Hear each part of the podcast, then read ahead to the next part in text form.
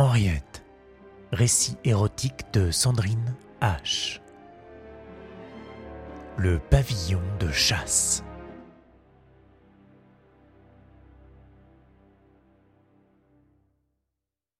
Henriette était sereine.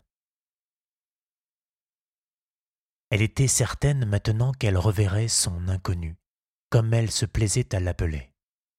Cette certitude l'aidait à ne pas perdre la tête et à suivre paisiblement le cours de sa vie. En toute chose, Henriette était une jeune personne raisonnable. D'un naturel simple et optimiste, elle avait su mener sa jeune existence avec bonheur et sérieux. Ses parents l'avaient placée très jeune au couvent, où elle avait su se faire apprécier des sœurs, des professeurs et de ses camarades. Sage et obéissante, elle avait su tirer parti de tous ses apprentissages couture, confection, chant, travaux ménagers, gestion, sans oublier un peu de littérature touchant surtout à la vie des saints. Ses vacances à la campagne auprès de ses parents, artisans aisés, respectables et dévoués, lui avaient donné le goût de l'indépendance et des choses simples et bonnes. Elle aimait les arbres, les troupeaux alanguis dans les prés luisants, le bruit de l'eau dans les fossés, l'odeur des chèvrefeuilles et des peupliers, celle des miches de pain brûlantes chez le boulanger, le goût des fruits juteux, encore chauds de soleil, cueillis au verger, les longues marches le long des halliers, la fraîcheur de l'église à la messe, mais aussi le plein silence de la bibliothèque de l'instituteur, un républicain de la première heure, anticlérical, dreyfusard et amateur de littérature récente. C'est lui qui lui avait confié les romans de Flaubert, de Zola qu'elle aimait moins, les nouvelles de Maupassant, les poèmes du sulfureux Baudelaire et du très peu recommandable Verlaine, les dernières publications d'auteurs Dreyfusard, novateurs comme André Gide ou prometteurs comme Marcel Proust. Toutes œuvres parfaitement interdites au couvent, bien entendu. Mais Henriette savait s'accommoder de toutes ces contradictions. Si elle n'était pas sotte, elle accueillait toujours le monde avec candeur. Elle aimait la vie, tout simplement, en toute innocence, sans trop de calcul, avec gourmandise, sans trop d'excès. Elle appréciait aussi la vie urbaine. Elle s'était parfaitement adaptée à la petite ville de sous-préfecture où elle s'était installée. Elle s'y sentait à son aise. Elle était assez aimable et sérieuse pour convenir à sa patronne, la grosse et sévère Madame Mercier, de Mercier et Mercier, mode ses chapeaux, qui la chapitrait très peu et assez satisfaite de toutes choses pour vaquer paisiblement à ses occupations. Messe, charité, thé avec ses amis, lectures et surtout promenades en bord de Seine. Ses découvertes avec son inconnu ou en solitaire n'avaient donc pas perturbé la tranquillité de la vie de la jeune fille. Elle avait accueilli avec bonheur les nouvelles sensations de son corps, et jamais elle ne songea à s'en culpabiliser. Elle avait bien sûr assez de malice pour comprendre qu'il valait mieux ne pas scandaliser son confesseur en lui contant ses aventures qui immanquablement risqueraient de perturber la quiétude de l'âme du pauvre homme. Il était si gentil. Le fait d'avoir su conserver sa virginité l'avait persuadée de sa vertu profonde. Mais elle comprit qu'il était temps, pour elle, de se trouver un mari. Elle savait que son inconnu ne pourrait en aucun cas faire l'affaire, trop libertin et, sans doute, trop infidèle pour faire un bon époux. Par contre, il y avait ce jeune homme qui venait parfois à la boutique. Charles. Charles Mercier, le fils du cousin de la patronne. Il faisait des études de clerc de notaire et rendait parfois des services à Madame Mercier. Henriette avait bien remarqué le trouble du garçon quand il devait s'adresser à elle. Il lui avait même offert, une fois de manière maladroite et charmante, un petit bouquet de fleurs qu'elle n'avait pas refusé. Mais il ne l'avait jamais invitée, ne serait-ce qu'à une promenade le long des berges. Il était délicat et candide. Elle le devinait cependant courageux et obstiné, honnête, proche comme elle de la nature et des choses simples, mais plus rêveur. Un peu poète, peut-être. Il était joli garçon, frisé de cheveux, pâle et imberbe de visage, le nez légèrement retroussé, quelques taches de son sur les joues, le regard noisette, étonné et généreux, les cheveux d'un châtain lumineux, la mâchoire développée, les lèvres charnues et un très beau sourire, sincère et souvent gêné. Il pratiquait le canotage et depuis peu la bicyclette. Il avait le corps athlétique, les épaules larges, le torse musclé, sans forfanterie, les bras et les cuisses fermes. Mais sa timidité ne lui permettait pas l'aisance et l'assurance de ces jeunes gens présomptueux qui paradaient parfois devant la boutique en attendant l'heure de la fermeture qui laisserait sortir Henriette et ses jeunes collègues, Lucie et Rosemary. Si ces dernières, en passant devant eux, s'excitaient comme de jeunes poules, se tenant par le bras et chuchotant bêtement en poussant leurs petits rires hystériques, Henriette feignait de ne pas les voir et les croisait avec dédain. Bien sûr, elle savait depuis peu ce qu'ils avaient entre les jambes, mais elle était certaine que ces petits rigolos ne devaient pas savoir s'en servir habilement. Et de toute façon, ils feraient certainement de bien mauvais époux, bien trop futiles et égoïstes, rustres sans aucun doute. Non, décidément, s'il fallait un mari, elle préférait le joli et honnête Charles, si serviable et doux. Et s'il ne savait pas y faire, eh bien, tant pis. Elle avait son inconnu, et c'était très bien ainsi. Elle en était donc là de ses réflexions, quand un dimanche matin, au sortir de la première messe, elle reconnut le fiacre, son cheval et son immense cocher. Ils étaient garés devant le portail de l'église. Elle s'immobilisa sur les marches, se disant que peut-être ce n'était pas elle qu'on attendait. Le faible flot de fidèles s'écoula autour d'elle, et personne ne monta dans la voiture. Elle attendit encore. Les rideaux violets frémirent. Alors, elle s'avança. La portière s'ouvrit. Elle monta.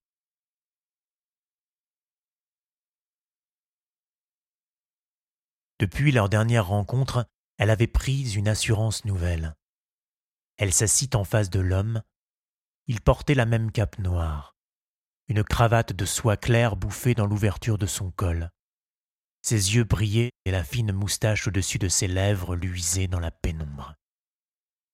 Il y avait toujours autour de lui ce parfum subtil qu'Henriette trouvait si enivrant. Elle vérifia qu'il portait bien à la main droite son gant de soie. Oui. L'homme resta silencieux. Il contempla Henriette longuement. Puis il lui prit les mains. Mademoiselle, je craignais que vous ne refusiez de me rejoindre. Je voudrais que vous sachiez combien j'espère votre pardon pour ma conduite de la dernière fois. Je vous promets que rien de semblable ne se reproduira. Il faut que vous compreniez que vous seul comptez, vous et votre plaisir. Vous êtes bien aimable, monsieur. Suis-je pardonné? Vous l'êtes. Depuis le premier jour, monsieur. Vous êtes délicieuse. Et vous, gentleman? Je m'y efforce, mademoiselle, mais je ne suis pas parfait. C'est mon tourment. Monsieur, puis-je me permettre? Dites, je vous en prie. Monsieur, je voudrais que vous sachiez que votre plaisir m'importe également. Vous êtes un ange. Mais aujourd'hui, nous nous occuperons du vôtre. Il frappa le plafond avec sa canne. Le cocher donna un ordre au cheval, et le fiacre se mit en route. Contrairement à ce qui se passa auparavant dans le fiacre, l'homme ne fit aucun geste. Il resta assis à sourire à Henriette. Son regard, bienveillant, mais pénétrant, la troublait. Alors, elle se permit de soulever les rideaux et de regarder défiler le paysage on quittait la ville. Les grands arbres rythmaient la route. On longea la Seine, son lourd courant clair et son odeur de ravière. Puis on obliqua vers le bois. Henriette était sans crainte. Elle ouvrit même en grand les rideaux pour profiter des parfums et des couleurs de l'automne. Les longs troncs bruns et rouges se détachaient du sous-bois gris de feuilles sèches, éclairés parfois de grandes flammes de fougères vertes encore. Les bois sentaient l'humus épais, le champignon et le poivre. On suivit un chemin forestier, cahotant dans quelques trous humides, les fougères fouettant les roues, les branches basses griffant le toit. Le cocher fit stopper le cheval dans une clairière devant un petit pavillon de chasse. L'homme aida Henriette à descendre et la conduisit à l'intérieur. De l'extérieur, la petite bâtisse de briques semblait rustique, entourée d'une simple barrière de bois et d'herbes rases. Mais la pièce où ils pénétrèrent était chaleureuse et décorée avec raffinement, mêlant orientalisme et modernité. Une forte odeur d'encens, de musc et de patchouli éveilla les sens déjà en alerte d'Henriette. De lourds rideaux de velours tombaient en volute devant les fenêtres et la porte. Au fond de la pièce, devant un paravent oriental, un fauteuil reposait sur une petite estrade. Face à lui, de l'autre côté de la pièce, était scellé un immense miroir. Contre les murs latéraux s'appuyaient quelques jolis guéridons sur lesquels on avait placé divers objets précieux, chinois ou indiens. Dans un coin, Henriette aperçut une table de toilette, sa cuvette et son broc et quelques serviettes. Des tableaux japonais représentaient des scènes érotiques. Au centre, Henriette découvrit un vaste tapis soyeux recouvert d'un amoncellement de coussins. Un feu brûlait dans la cheminée.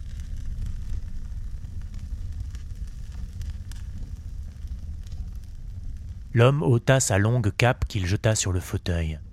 Il retira ensuite le manteau d'Henriette avec des gestes lents et appliqués. Vous n'avez pas froid Non. Je vais remettre du bois dans la cheminée. Il raviva le feu. De belles flammes dansèrent autour des bûches. Il revint auprès d'Henriette, il la coucha sur les coussins et commença à la dévêtir. N'ayez crainte, mademoiselle. Je voudrais simplement vous voir nue, entièrement nue. Henriette était parcourue de grands frissons, mais elle le laissa faire. Vous semblez éclore, mademoiselle. Vénus naît de l'écume de ses vêtements. Il la contemplait. Il y avait dans son regard l'assurance de l'artiste considérant l'œuvre qu'il est en train d'achever. On y lisait la satisfaction et l'envie il n'y avait aucune inquiétude en lui. Il était le mâle qui domine, sûr de son territoire et de ses prises. Il était le souverain, conquérant et sage, qui apaise son peuple, il était le maître. Elle était sa proie, sa captive. Mais sous son regard courtois, elle sentit qu'il ferait d'elle une reine. Ta peau est si douce. Il la caressait de toute la paume et de tous les doigts de sa main nue, à grandes caresses lentes tout le long du corps. Il réveillait chaque partie d'elle, chaque surface de son corps livré. Tu as la chair ferme et pulpeuse, Henriette. Je t'ai cueillie au jardin d'Éden. Je vais te boire et te manger, te connaître toute. Il se pencha sur elle et l'embrassa sur la bouche à pleines lèvres, comme on mord dans un fruit trop juteux. Jamais il ne l'avait embrassée comme cela. C'était nouveau et un peu fou. Elle sut très vite répondre à ce baiser-là. Toute l'enfance gourmande de ces après-midi, au verger ou dans la cuisine de la grand-mère, toute l'envie de vivre et de jouir était dans ce baiser. Alors, elle ne fut pas surprise quand sa langue rencontra la sienne. Elles se mêlèrent s'enroulèrent et leurs bouches se burent, et une grande source d'eau calme coula en elle, jusque dans son ventre, jusqu'entre ses cuisses qu'elle entr'ouvrit inconsciemment. Mange, songeait-elle, mange-moi tout entière, je suis matière, je suis le festin du roi, abreuve-toi et je saurai te boire, divin Seigneur. Mais il quitta sa bouche pour rouler sa langue le long de son cou. Ah Le frisson Il lécha entre ses seins qu'il but comme un nouveau-né, à grandes coulées stériles qui excitèrent Henriette plus que de raison. Elle le regardait faire, et la vue de cette bouche virile sur les parties charnues de son corps mit ses sens en extase. Elle était sa créature, mais il lui sembla pourtant que c'était elle qui lui donnait la vie. Il embrassa son ventre, qui réagit par de douloureux ondoiements. Elle dut mordre sa main pour ne pas crier. Elle put ainsi s'empêcher de hurler quand il posa sa bouche sur son sexe. C'était plus inattendu, plus fort que lorsqu'il l'avait caressée avec ses doigts, ou lorsque sa langue avait léché ses fesses. Seigneur, c'était meilleur. Il écarta encore davantage les jambes de la jeune femme, et sa langue passa entre les lèvres et sur son clitoris. Il les lécha, il les suça, c'était trop bon. Je vais mourir. Mon cœur ne tiendra pas. Cet homme est le diable ou le bon Dieu. Jésus-Marie, aidez-moi, il me fera mourir. Elle mordait sa main et de l'autre cherchait une prise, fourrageant dans les coussins. Et si elle priait, c'était pour que cela ne s'arrêtât pas, que jamais ne cessa cette délicieuse souffrance. Elle se cabra et respira de plus en plus fort, comme pour aspirer l'air qui manquait à son corps avide. Plus il y aurait d'air, plus la sensation serait puissante. Encore, encore, oui. Mais il s'arrêta. Pourquoi? Pour revenir à sa bouche et lui caresser les cheveux. Écoute-moi, Henriette. Écoute-moi bien. Il va falloir me faire confiance. Bien plus confiance que d'habitude. En es-tu capable? Faites de moi ce que vous voudrez, monsieur, murmura-t-elle dans un souffle entrecoupé. Je, je vous suivrai. Aveuglément, monsieur. Aveuglément, Henriette. Tu en es sûr? Parfait. Alors retourne-toi. Voilà, comme cela. Je vais placer des coussins sous toi, que ton joli cul soit surélevé. Aide-toi de tes genoux. Maintenant regarde-moi. Je suis avec toi, petite fille. Je te tiens les mains. Viens contre moi que je puisse t'embrasser. Je veux voir ton visage, Henriette. Je veux te voir. Il y eut un bruit. La porte derrière elle s'était ouverte. Des pas lourds se faisaient maintenant entendre. Ne bouge pas, Henriette, mais aveuglément, Henriette, aveuglément. Qui? C'est Edgar. Il entre parce que je l'ai voulu. Je suis le maître ici. Chut, apaise-toi. Tu ressembles à une bête traquée. Dans l'esprit d'Henriette, c'était la panique. Il fallut que sa conscience envoûtée lutte contre son instinct. Il faut que je me sauve, je dois me sauver. Je dois rester. C'est lui qui le dit. C'est lui qui doit me sauver. Qu'il me sauve. Maintenant. Vous trouverez la pommade dans le coffret habituel, Edgar. N'oubliez pas d'en mettre beaucoup. Vous êtes redoutable, vous le savez. Il ne regardait pas Edgar. Il gardait son regard plongé dans celui affolé d'Henriette, comme pour l'hypnotiser. Mais chaque mot qu'il prononçait était autant de coups de poignard qu'on lui enfonçait et qu'elle était incapable de parer. Notre jeune camarade est vierge, mon ami. Je vous serai reconnaissant de ne pas vous tromper d'orifice. Dans ses yeux, Henriette essayait de mettre toute l'imploration et la détresse possible. Ses mains tentaient vainement de quitter l'étau des poings de son geôlier. Pitié, pitié.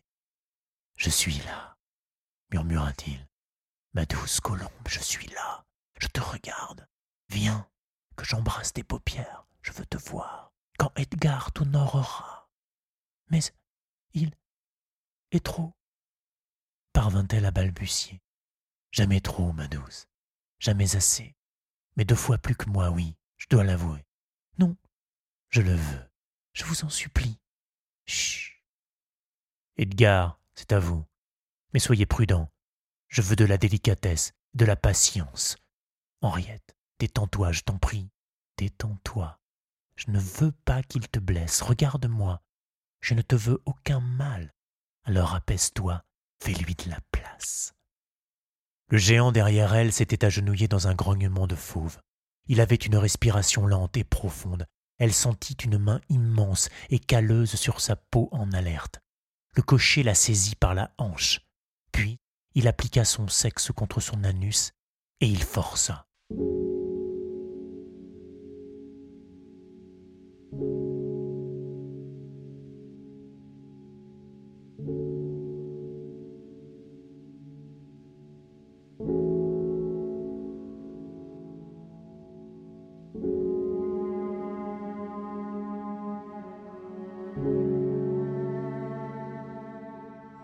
Elle crut longtemps qu'il n'entrerait jamais. C'était impossible. Mais soudain, quelque chose céda et le gland pénétra sa chair. Instinctivement, Henriette ouvrit grande la bouche. Alors, l'inconnu, lâchant ses poignets, lui prit la tête et lui bâillonna la bouche avec la sienne. Il l'embrassa goulûment, entrant profondément sa langue, aspirant leur salive avec avidité. La sensation sur ses lèvres et dans sa bouche lui fit un instant oublier celle de son anus. Le géant en profita pour pénétrer plus encore. Alors, la présence de cet énorme sexe en elle devint plus cruelle.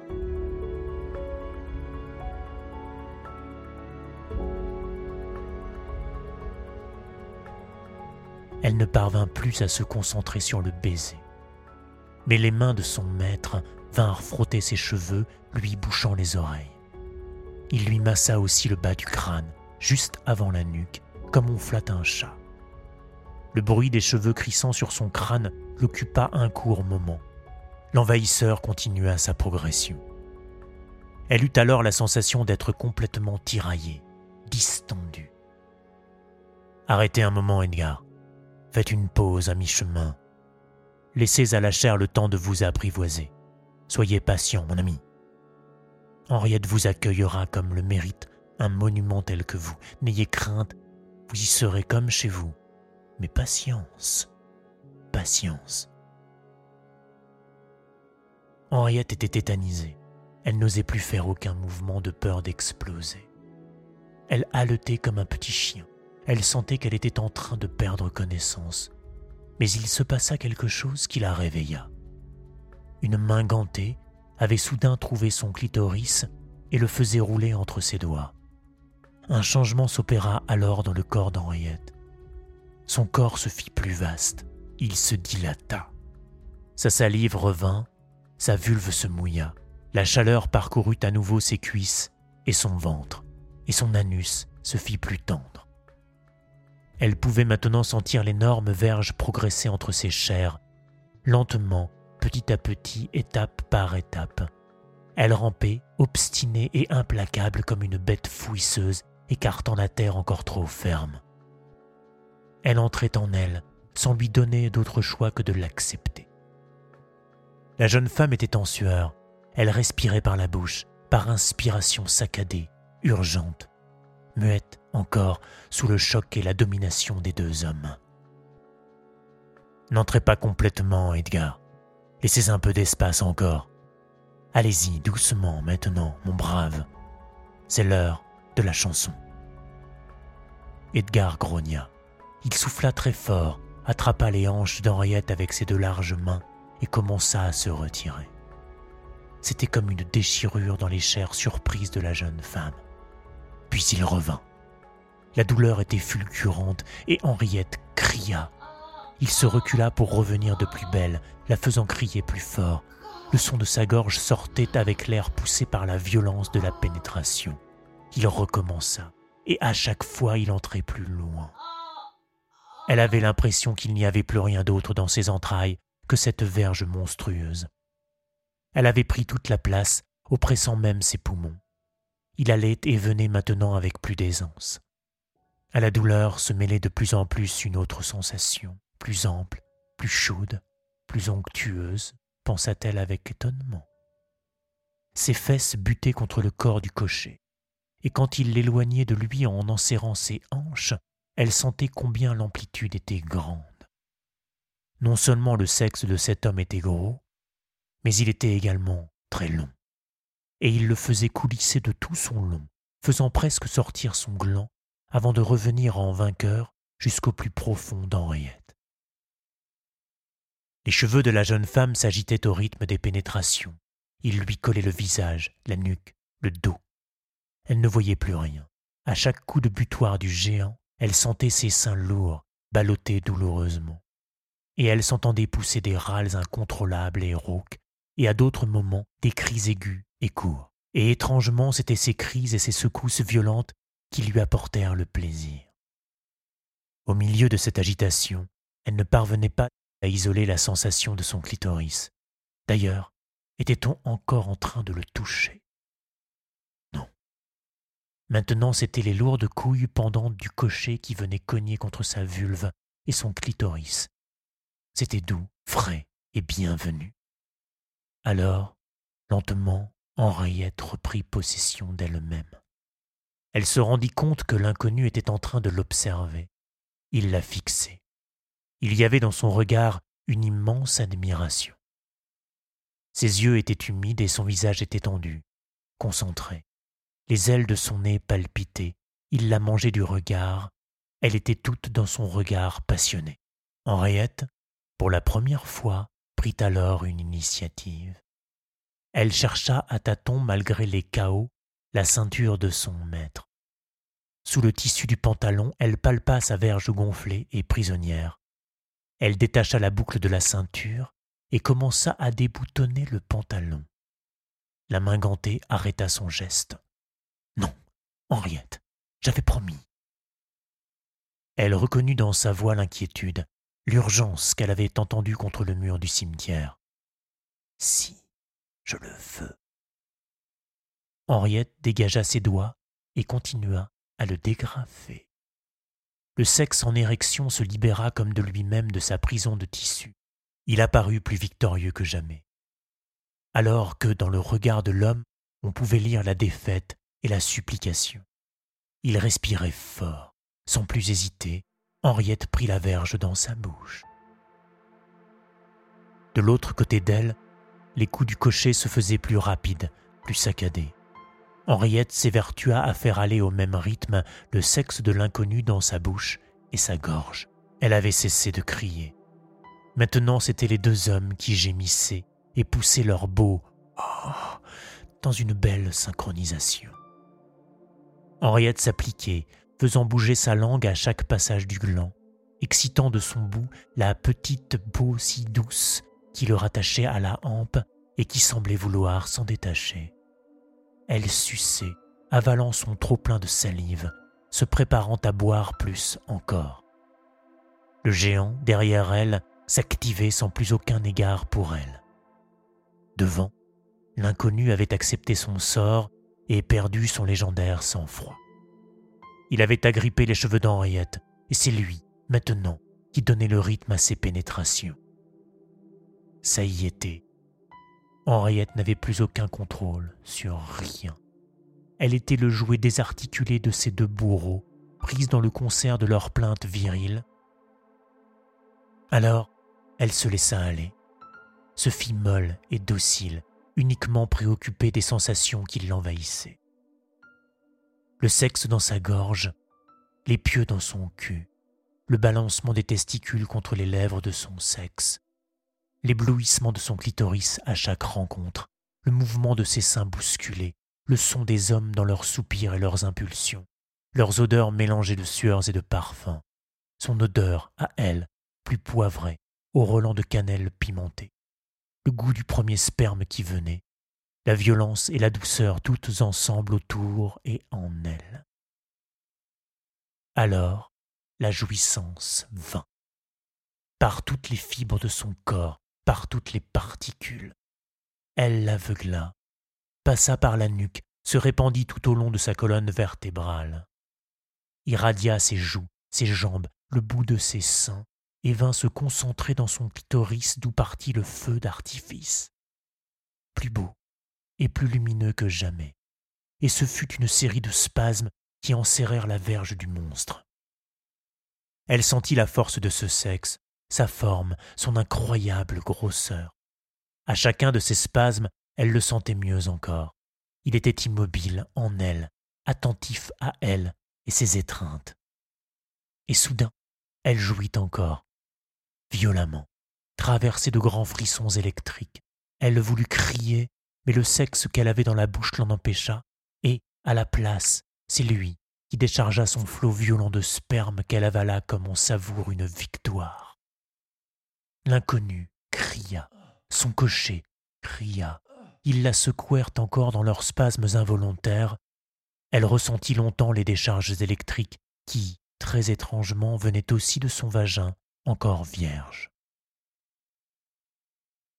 Ils se détachèrent d'elle. Elle s'écroula sur les coussins et sombra dans une demi-conscience vaporeuse. La sensation d'une présence dans son anus dura longtemps après que le cocher se fut retiré, et le goût du sperme resta longtemps sur sa langue. Elle reprenait son souffle. Les hommes autour d'elle s'affairaient.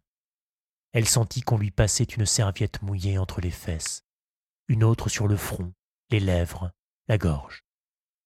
On lui essuya la nuque. Des mains lissèrent ses cheveux qu'on décollait de sa peau humide. Elle sentit un baiser sur son front, entendit des chuchotements. Elle comprit à peine qu'on la recouvrait, et elle plongea dans un profond sommeil.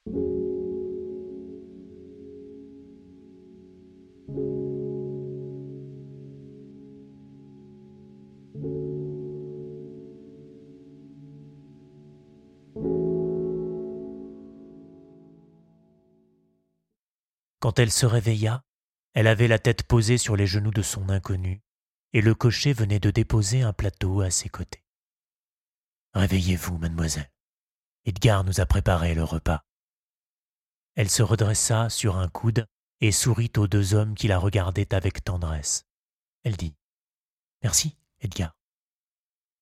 Pas de quoi, mademoiselle. Tout le plaisir était pour moi. Alors ils éclatèrent de rire, tous trois.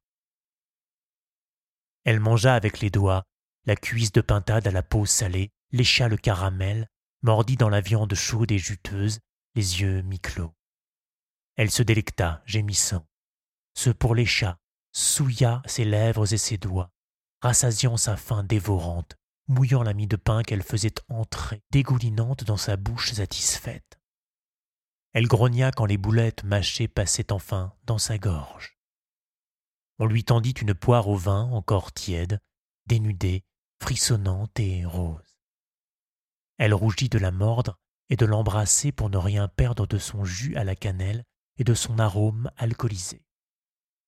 Elle avait eu si faim. C'était si bon.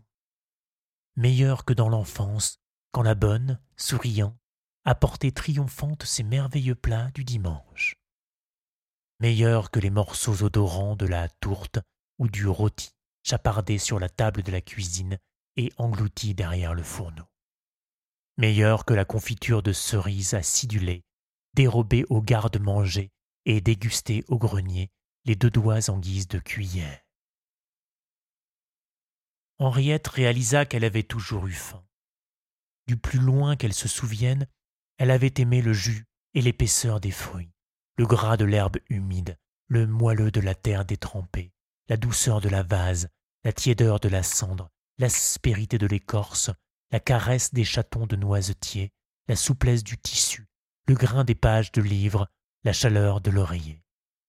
Elle aimait depuis toujours le toucher, le goût et l'odeur de toutes choses, le goût des fraises du printemps, des cerises de l'été, les couetches du mois d'août, les pêches de septembre, surtout la peau sensuelle des pêches, la poire de l'automne et la pomme volée au cellier l'hiver.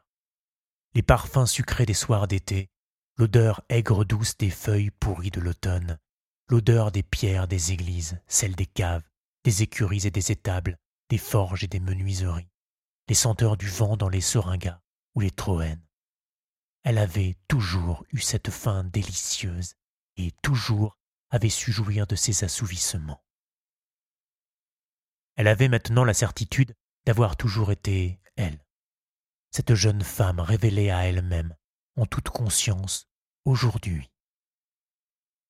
Elle releva la tête, essuya sa bouche du dos de la main, ouvrit grand les yeux, et à cet instant seulement, elle comprit que les hommes à ses côtés n'avaient encore rien pris. Ils l'avaient regardé manger, bienveillants et amusés par tant de gourmandises et de plaisirs manifestes. Vous avez beaucoup de chance, mademoiselle, dit le maître. Je suis désolé, s'excusa-t-elle, essayant de reprendre les gestes retenus et dignes d'une demoiselle bien élevée. Je. je me suis un peu oublié. D'ordinaire, je ne. ne vous excusez surtout pas. Sachez jouir et profiter. C'est là votre chance. Je vous remercie. C'était très bon et je vous en prie. Ce fut un plaisir. Edgar remporta le plateau, et l'inconnu aida Henriette à se nettoyer, se rhabiller et se coiffer. Il la raccompagna au fiacre. Elle crut apercevoir que les arbres autour d'eux étaient plus grands et plus beaux qu'à leur arrivée. Leurs feuilles se détachaient plus nettement contre le ciel. Leurs couleurs étaient plus vives. Les odeurs étaient plus fortes. La lumière plus aveuglante. C'est beau ici. Depuis que vous y êtes venue, mademoiselle, on repartit vers la ville. Avant de la quitter, l'inconnu lui prit la main et dit Il faudrait vous marier, bel enfant. Quand vous ne serez plus vierge, nous pourrons jouer à d'autres jeux. J'y songerai, monsieur.